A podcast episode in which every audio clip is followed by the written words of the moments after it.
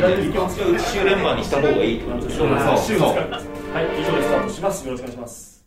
12月28日水曜日。せーの。サンスポ音声局、喋る新聞。えーこんばんは。スポーツ新聞、産経スポーツがお届けす。るポッドキャスト番組、サンスポ音声局、喋る新聞。この番組は記者をはじめとしたサンスポの中の人が、スポーツやエンタメ、競馬、公営競技などのニュースについて、曜日ごとのテーマに沿って喋ります。水曜日のテーマは、聞きときサンスポ。今話題のあのニュースを記者が解説し、あなたの知りたいに答えます。今回は2022年最後の水曜日ということで、忘年会スペシャル。産経スポーツ整理部員35人が選ぶ、サンスポ見出し大賞2022。今回は2000年入社して以来、3年半ちょっとよそに行ってましたけども、えーほぼサンスポ一筋で、現在デスクの私、大月敦と、1999年入社して以来、完全にサンスポ整理部一筋で、同じくデスクの笠井茂と、えー1996年入社、ほぼサンスポ整理部一筋で、えー部長まで、えー務めておりますが、今定年を迎えて、えー嘱託として整理部に、えー所属しております。えー普通の整理部員、西田勝則。の3人で、対象候補となった見出しを紹介することで、忘年会にふさわしく、サンスポの見出しという観点から2022年を振り返りたいと思います。そして番組のラストには、2022年の対象を発表したいと思います。笠井さん、西田さん、今回はよろしくお願いします。よろしくお願いします。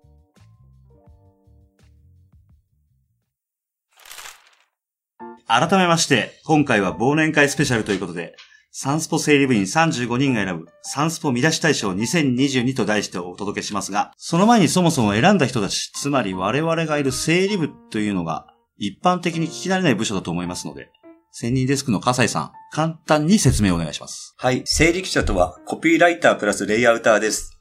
現場記者が取材した原稿の肝を見抜いて、読者を熱くする、興味を持ってもらう見出しをつけるコピーライターの役割。カメラマンが撮影したリアルな写真。プロ野球では1試合2000枚に上ることもあります。その中から最も効果的な写真を選び、ド派手に楽しく工夫を詰め込んで紙面を構成していくレイアウターの仕事。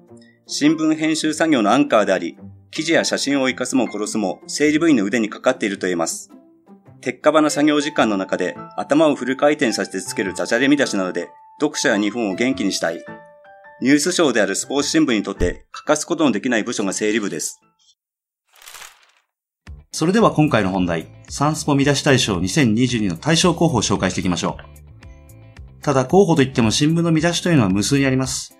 選定しやすいようにスポーツ新聞の記事、野球、プロ野球、アマ野球、両方ですね。それからアマチュアスポーツ、これはサッカー、相撲、オリンピック、またはラグビーなんかも入ります。ゴルフなんかもそうですね。そして、芸能社会、競馬、公営競技と大きく4つの部門に分かれてますので、見出しもこの4つに分けまして、えーまずは次戦多戦を問わず、えーみんなからいい見出しだなと思ったものを募りました。えーそれが大体40近い数があったんですけども、えーそれを部員に一番いい見出しと思ったものに投票してもらいました。改めて。で、で各部門上位2つを最終ノミネート作品として、えーこれから紹介します。えー、ほんと紹介する以外にうまい見出し、笑える見出し、うなる見出し、いろいろあるんですけど、まあ時間の都合もありますんで涙を飲んで絞らせていただきました。えーでは、さ最終候補といえる、えー各部門上位、え2つを紹介していきたいと思います。えーまずは野球部門。これなんだかんだ言ってもスポーツ紙の花でありますからね、野球っていうのは。えー候補数も一番多かったです。えーでは、笠井さん、よろしくお願いします。1月27日付3面。選抜21世紀枠候補。切符を待つ高校牛児です。高校球児じゃなくて、牛ですね。いいですか？そ繰り返すとなんかえ恥ずかしい。そう、これね 実際僕つけ恥ずかしい出しで恥ずかしいんですね。いいんじゃないですか？はい。あの一読ね、こうはいパッと見て分かりやすいうん見出しですしね。うんあの、高校球児っていう言葉にうん濁点をこう一文字あつけただけと。はい。あそれ、非常に省エネでね、うん手際の良さが出てるんじゃないですかね。実はこれ1秒で浮かんだんです、本当に。おーなるほど。そうもうだから、実は苦労はしてなくそういうて、もんですよ。そう。そういうもんなんです。はい。はい。でこれね、下の下の方にもこれ、猛練習とかね、これはね、もう全国区にとかね、はい。まあ、あの、牛牛さんがいっぱいいるんですよ。うんそう。写真、メイン写真にこの松松坂阪牛なんですよね。うん三重県大岡高校。ううんん。これが麺を張ってるところ時点でもこれ勝ちなんですよね。そうですよ。だから、うんしつこさがね、やっぱりこれが生理の花ですね。このバカバカしいところ。そうそうそうですんはいだからもう、3面に牛が写真見た瞬間に、もう勝ったってこの日思って、どうやって牛と牛の写真をでかく、うんレイアウトの文字を作るかというところでう、んうん。まあそこにエネルギーを注いだ作品ですいいね。んじゃないですか。はいだから、普通だったらこの、もうで見出し考えちゃうじゃないですか。もうすぐ来るぞ、切符とかね。はいはいそれだと面白くないけど、ここで牛耳持ってきたのが、うんなかなかいいんじゃないですかね。ですよね。うん。う んですよねってと思いま、すすいません。ちょっと持参したところがあります。うんうんうんはい。じゃあ次。行きましょうか。はい。6月29日付一面。逆転 V 弾。6月12発。村神様です。出ましたね、村神様。これは村神様の神の字上ですね。それをゴッドの神に一文字変えた。それで村神様と。うん。流行語大賞。そう、今年取りましたね。まあ、この有効球団であるヤクルトのスター選手を、えーの言葉をいち早くスポーツで取り上げた。うん。うん。一面に上げたっていうので、まあ、これがこれ一早くなんだよね。いち早くですね。うん。最も早い段階で、うんはい取り上げたというね。そうです。それをだから、ヤクルトファンで語られた言葉を興味を持って、プロ野球を見て、ネットを見て、うん。この一面担当うち金近ですけど、この日、しっかり逃さずに使ったっていうのはやっぱり、これはもう手柄ですよね。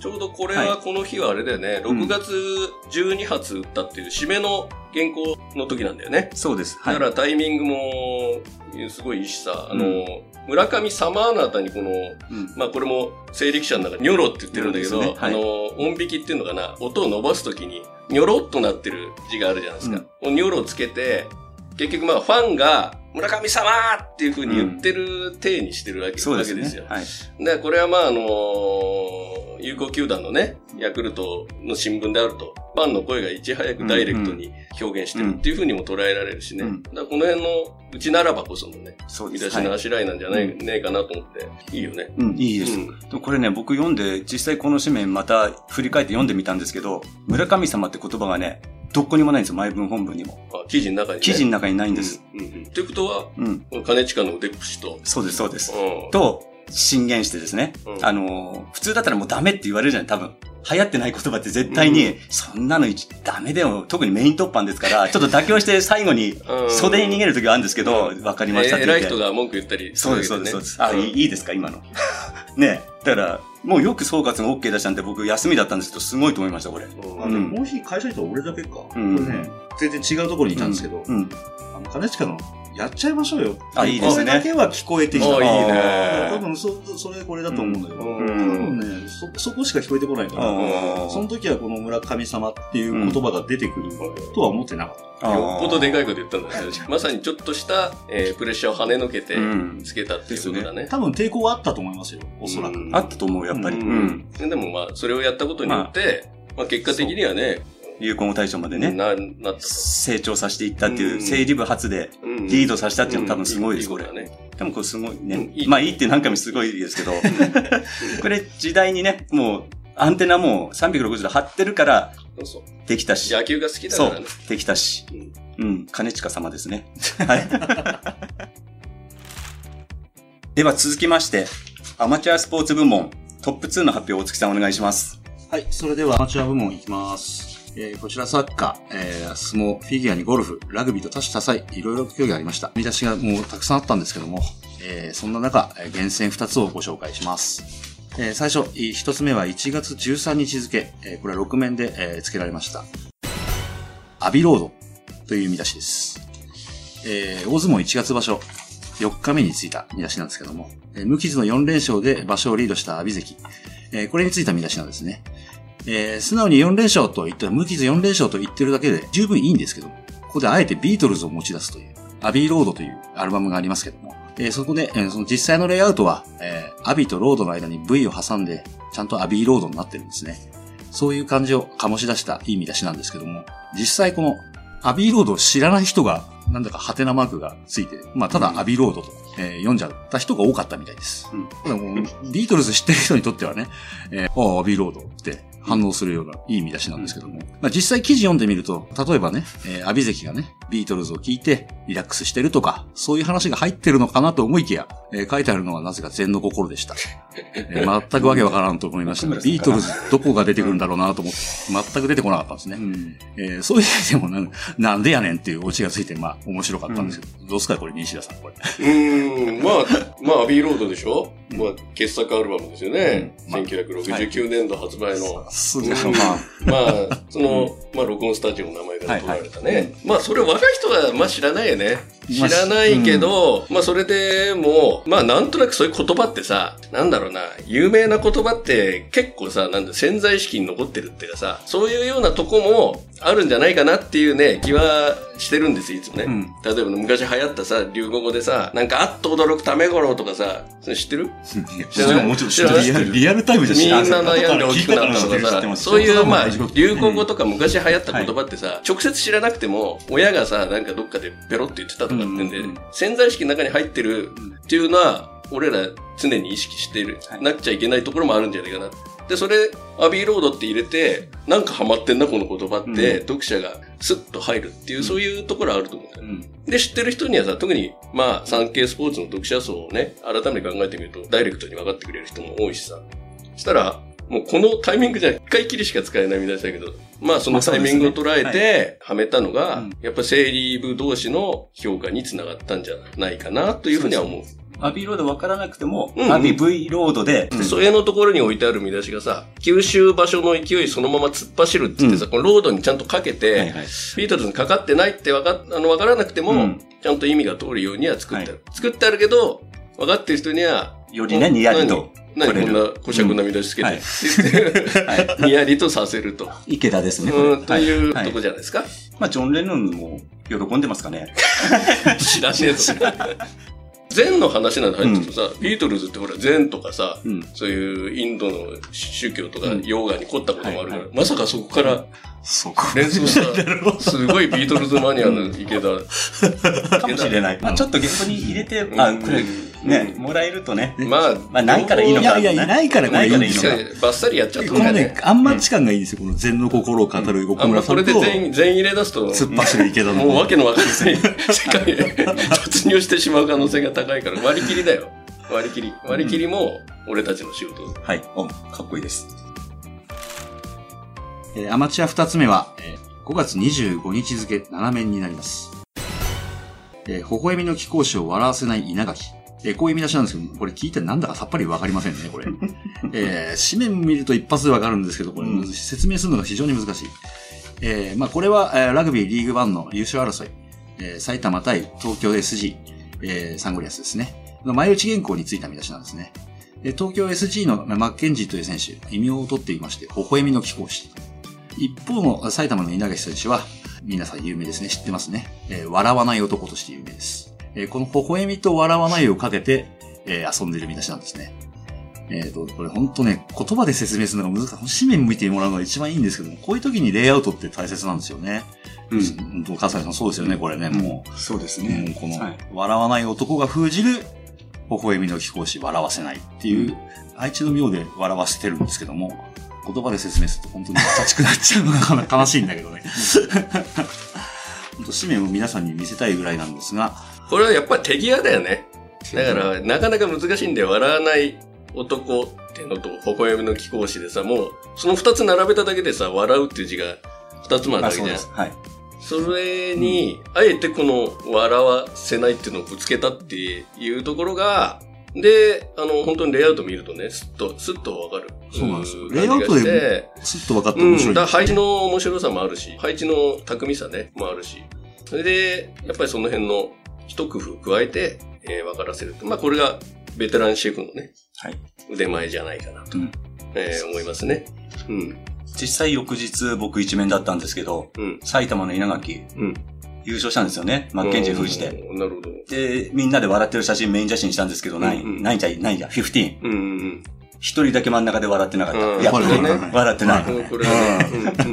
さすが笑わこれでない男ですね。もやっぱね、うん自分のセルフプロデュースっていうか稲垣も、うんまあこの武骨さとかね、うんうんうん。真面目さっていうので、新潟米のコマーシャルまで撮りましたからね。これ、今、もいや、でもそれはあるよ。だから、はいうん自分が笑わない。から、笑わせないってこの見出しがあそう生きてくるっていうのはさ、うん。俺も笑わねえからてめえらも笑わせないっていうのは、その、なんか、人物像はさ、はい。この見出しで浮かんでくるよ。浮かびました。浮かぶ、浮かぶよ。ラグビーも来年はワールドカップがあるんで、また頑張ってほしいですね、稲垣選手もね。えー応援しますか。応援しましょう。ね以上がアマチュア部門 2, 部2候補でした。3問目は、えー芸能社会部門。西田さん、お願いします。はい。えーっと、一本目はですね、えー1月8日付の芸能面、えーヒューマンというですね、えー週1回のインタビューページがあるんですけれども、えーそこでの見出しですね。で、俳優の小栗旬さんを取り上げた時の見出しでありまして、えーメイン見出しはね、今年はたっぷり小栗の旬というものであります。えっ、とね、ちょうど、えっ、と、大河ドラマのね、鎌倉殿の13人、えーの初回放送を、えー翌日に控えてのもので、で、小栗さんが、えーもうなんか撮影半年過ぎてたらしいですけどね、まあ、え1年間の決意を、えー語ってくれたという作品であります。で、まあ見出しはこういう形でね、シンプルに決めたと。はいうんよよろしいんじゃないですかね。どうですか、笠井さん？あそうですね。これ袖にある見出しも聞いてて、うん不惑の旬で新たな旬ですか？それが。ううんん。で、韻を踏んでて、不惑の旬で新たな旬、小栗の旬。うんうんっていう、あの、綺麗に何回でも読みたく、口に出して読みたくなるような、うん収まりの良さも、すごく感じました。うん。どうですか？日本史に詳しい、おじさん。えーいや、これね、ほんとね、うんと単純なんですよ。の挟んだだけなんですよね、これ。うん小栗旬に。うんうんそうですね。本当いじってないうん。から余計にこう、おしゃれな感じだし、うん本当レイアウトもいいしね、写真散りばめて、あの、現あの、スチール写真とかね、鎌倉殿の13うんう人、ん。えっ、と、もうまあ、本当歴史好きにもたまんないようなね、あそうですか作り方できておます墨付きいただきました。はい。うん。うん。あのね、えー、いいと思いますね。うんで、これ、1月8日だよね。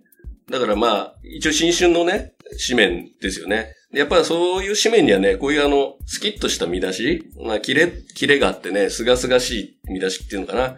そういうのは合うよね。合うしね、やっぱり俺らも、そうやって意識してつけてるところもあるしさ。うんやっぱりこうそういう、なんていうのかな。季節感季節感。そうそうそう、季節感。まさに季節感で、特に新春はさ、うんこういう、なんかことほぐっていう気持ちをさ、うんそのまま読者とも政治記者も紙面も一緒に味わうっていうのは、まあ、うん俺らの仕事のうん。一つだしさ、なかなかね、本当にいい新春らしい、うん。そこをちゃんと抑えてね、うんえー作った紙面だ。レイアウト本当そうだ。本当そうだしね、すっきりしてる。黒貴重なんだけど、新春の紙面として成り立ってるっていう、うんところは。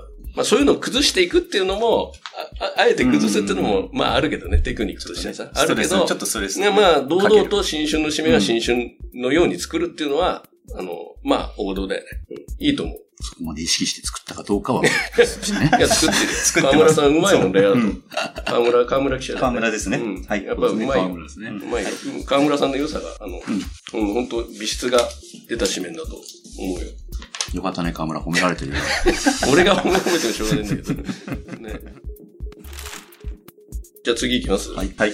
えーっとね、次がね、10月4日付の社会面ですね。ちょうど、えー岸田内閣発足、えー今日1年目というね、えータイミングの記事で、えーあります。えーで、テーマは、えー山際大志郎前経済再生担当省を取り上げたもので、メイン見出しがね、山際、不手際、土俵際と、えー3つ並ぶような配置になっている紙面であります。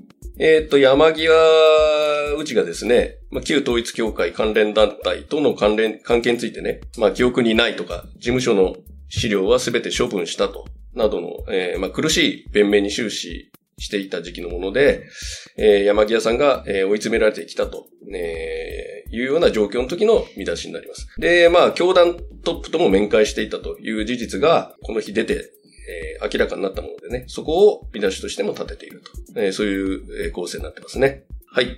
どうですか、大月さん？これね、これ実はね、本当にいいっていう人が多かったんですよ、これ。うん。うん。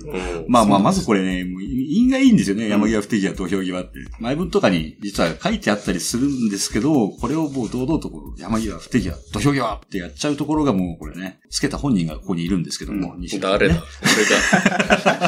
私、この日、あのー整理部の責任デスクだったんですが、初めてこの西田さんのこのゲラが来た時に、絶対この人は、もう、悲願の、あれですよね、流行語大賞を狙いに来たんじゃないかと思うくらい、いい意味出しだと思ったんですよね。やめて。いや、本当国会でも、あのー山際大臣っていうところで、ヤチで、不手際大臣って飛んで、もう、非常にやばいような状況で。でもね、さっき大月さんが言ってたけど、あの、自力でね、うんひねり出したんだったらなんだけど、ちゃんとこの日ね、前文に書いたんだよ、これ。ちゃんと。えっとね、山際氏が不適合で土俵際に追い詰められてるってね。まあそこ取っただけってやつだだから、けなんだけど、だけど、そこを普段は悔しいからうん、ちょっと考えようってするんだけど、はいこの時はもう白旗を上げて、うんあまりにもいいいいと。いいから、うんこれをどう見せるかという、はい。あの、己を消してですね 決して。己を消して、山際不適合土俵際と、もうこう、己をすす真っ白になってつけた紙面なんです。そう。本当得票が多かったですからね。この山際不手際、土俵際、西田が悔しい悔しいっていや、いや、言うんですけど。悔しいって、これは、うんあの、社会部の、はい。篠田デスクの前文がね、うんちゃんと。でもまあ、この日ね、うんあれなんだよね、あのーまあ、笠井さんも今はい。言ってましたけど、んまあ、あのー立民の方でね、瀬戸際っていうふうに言ったりとか、そういうのが禁止してた時期だから、はい。まあ、つけやすいといえばつけやすいし、はい。うん、まあ、語呂だよね。うん語呂うん本当語呂がいいつくと。さっきのね、あの、稲垣の見出しと違うのはね、これ、読むだけで笑っちゃうんですよ、これ。山際不適合土俵際ってこれ、ね。そうですね。だから、音数で言うと、山際、不定際、土俵際と。で、土俵際はまあ、土俵だから5音とうんやると、4音、4音、5音ってな,、なるわけで、こうなるとね、収まりはいいんだよね。うんだから、巨人、大砲、卵焼きとか。さすがですね。で、一富士、二鷹、三なすびとか、最後がうん5音で収まると、まあ、収まるのが、うんまあ、日本語の特質なわけじゃないですか、昔からね。だから、そういうので、うん。えー、届くっていうのはあるよね。うん。うん。まあ、山際土俵際不適合って見出しつけるやついないよね。普通に、普通にでもつけると、うん。山際不適合土俵際ってなるんだけど、それは俺たちの言葉のリズムが、なんて偉そうなこと言うと、あるから、まあ自然につけるよね。だそれポンとつけると。うん。さすがですね。いや紙面、紙面で。後から言うと俳句を読んじゃうような人ですからね、この人は、本当に。あともう一つはね、だ あの、加瀬さん今言ってたけど、名前をさ、あ、そうですね。名前をうん、こう、いじる？シャレ、いじるね。シャレシャレるるっていうのは、なかなかこう難しいとこがあってさ、で、さっき出たけど、村神様うん。の神を神に、はい。神様を神にするっていう、なんか、こうプラスのベクトルにね、あの、する場合はいいし、うん。本人も嬉しいだろうし、僕らもあんまりさ、考えないけど、はい。やっぱちょっと腐してやるとかさ、批判してやるっていう場合は考えるよね。で、山際さんってこの方だけじゃなくて日本にいっぱいいるしさ、は例えば広告の企業名なんかをさ、うんうん。なんかいじくるときもそこでもう悪いことをしてる企業もあるかもしれないけど、そこで働いてる方もいるわけだし、そういうのはちょっとマイナスのベクトルでつけるときはいつも考えちゃうよね。だこの場合は、うん。やっぱり先ほど言ったけれども、いろんな議員の中から声が出てると。てると。そういう事実もああるし、うん。ある中での、うん。でまあ、これもタイミングだよね、タタイイミング。ミング。そのタイミングをはい。測るっていうのは、うん。まあ、村上様はそのいいタイミングでやったけど、これもまあ、見て出しどころのタイミングってのはあんじゃねえかなとは思う思うよね。うん社会面なんかだとね、はい特に。が決定的なタイミングでね、ちょうど土俵際っていうところでね。辞任もしましたもんね。うん。タイムリーでもあり、もう、陰も踏んで。まあ、あんまり遅すぎるとさ、うんまたちょっと、うん。なんかインパクトないなくなっちゃうしさ。早すぎると、今度はね、あの、死後になった人に、うん、わ、わけわかんねえし。ね言われちゃう可能性もあるしこの野郎何偉そうに見出しつけてやがんだって話にもなるしさ。ね、見出しで、えー裁判沙汰になったこともありますんで。いや、これ本当の話でね。怖いんですよ。気に、気にするよ。いや、それはだから、ね、一応はスポーツ紙だけれども、後期としてのね。そこははい、もちうろん。はいん。偉そうなこと言いやすさ。そうね、ブレーキラインはうん。決めて、ブレーキっていうか、ブブレーキを踏まないラインでの の方だけどさ、そっちかっていうとさ、うん。まあ考えちゃうよ。はい。うん。では、えー、最後の部門で、えー、競馬公営競技の見出しで、えー、大月さんよろしくお願いします。はい。最後、競馬、公営競技部門です。難しいんですよ、すごい。中央競馬だと週中の追い切りとか話題物とかの見出しは何でもありなんですけどね。週末のレースの見出しって結構お金がかかったりするんで、それこそ守護いじりをすると叱る受けますしね。えーこれは公営競技、まあ、ボートレース、競輪、オートレースなどなどですけどもね、同じなんですよ。どこかちょっと腫れ物触る感じで見出しつけてる感じにやめないんですよね。えーまあ、それでももう火をも恐れないような整理部魂を見せてくれた見出し、えー二つご紹介します。えー一つ目が、11月14日、競馬面、マイルチャンピオンシップの週です。勝ち育ち。ベタですよね、これ。えーダジャレもいいとこです。えーまあ、いじりやすい名前ですからね、えー類似品もたくさんありました。えーこれはもうあの、マイルチャンピオンシップの時なんですけども、札幌記念の時には調子良さ育ちっていうのもありました。でまあ、これでも、すごく簡潔に言いたいことを表現してるんですよね。まあ、育ちが調子いいよと。マイル無敗だしなと。えー読み手もこう納得させられているんだと僕は信じたいんですけども、えー簡単な見出しで、えー記事の中身を伝えるっていうのも整理の一つの仕事なので、たとえベタとはいえ、えー勝ちそうな育ちにつけた見出し。えー実際負けましたけども。何着だっ3着た ?3 着3着だったと思うんです。えーまあ、立派だったんですけどもね。まあ、読み手は納得させられているんじゃないかと思いまして、えーこれを挙げさせていただきました。どうですかこのベタに関して、石田さん。俺に来る？うーん、ベタだよね。ベタ。ベタベタ。ベタなんですうんベタですね。白毛のね、アイドルホースですから、うんうんうん僕もこれ一面で一回、阪神牝馬？今の阪神牝馬でしたっけ ?3 歳 ?2 歳の時か。2歳の時。うん。つく、一面当たった時に、ジュベナイルか。なんて言ったって、ソダシってやって、キョンキョンの、なんて言ったってアイドルと、やってやってやった。替え歌で、3枠に入ったんで、さ赤い三、赤い三枠から飛び出してって、替え歌作ったんですけど、やっぱりね、ソダシは、アイドル引っ掛けか、うんこの名前の、うんそうだ、そうだ。しっていう去ね年だから外部候補に上がんなかった。あれは結構笑えたな。もうね、前の日から実は分かってたんで、ずっと考えてたの、実は、替え歌。本当 うん。やってやろうと思って。うん。好き者だね。その辺がすごいよな。で、しかも3枠に入ったのがね、もうハマって、うん。いや、もうガッツポーズだってね、まあ、そんな、この練った見出しの中でもこれ、うんまず、全く練ってませんね、これ。素材そのまま出してきたような、本当にでもねですけど。もう、勝ちそうだしね。勝ちそうだし。勝ちそうだしね、確かに。まあ、まあわかりやすいけど、うんなんかこう、あえて勝ちそうだ、勝ちそうだしっていう、本当なら、音引きが入るとこを、うん。それがなくなっちゃってる、その、無理やり感無理やりか。無理やり感っていうのがうん、逆に、ビッグショーを誘うというか、で 読者も、そうそうそう。分かってくれるだろうっていうね。やあのね、このこういう見出しって結構あんだよね。この無理やり感がさ、ダジャレ、だ、だに徹する、うん。だに徹する見出しの面白さっていうかね。うんそれはありだと思うよ。だから、恐れずね。うん。だを恐れず。っていうのはね、絶対あると思う。だから、ちょ、ちょっと無理やりなのが、はい。かえって馬券、ん。ただ名前をさ、出したいところだけだから。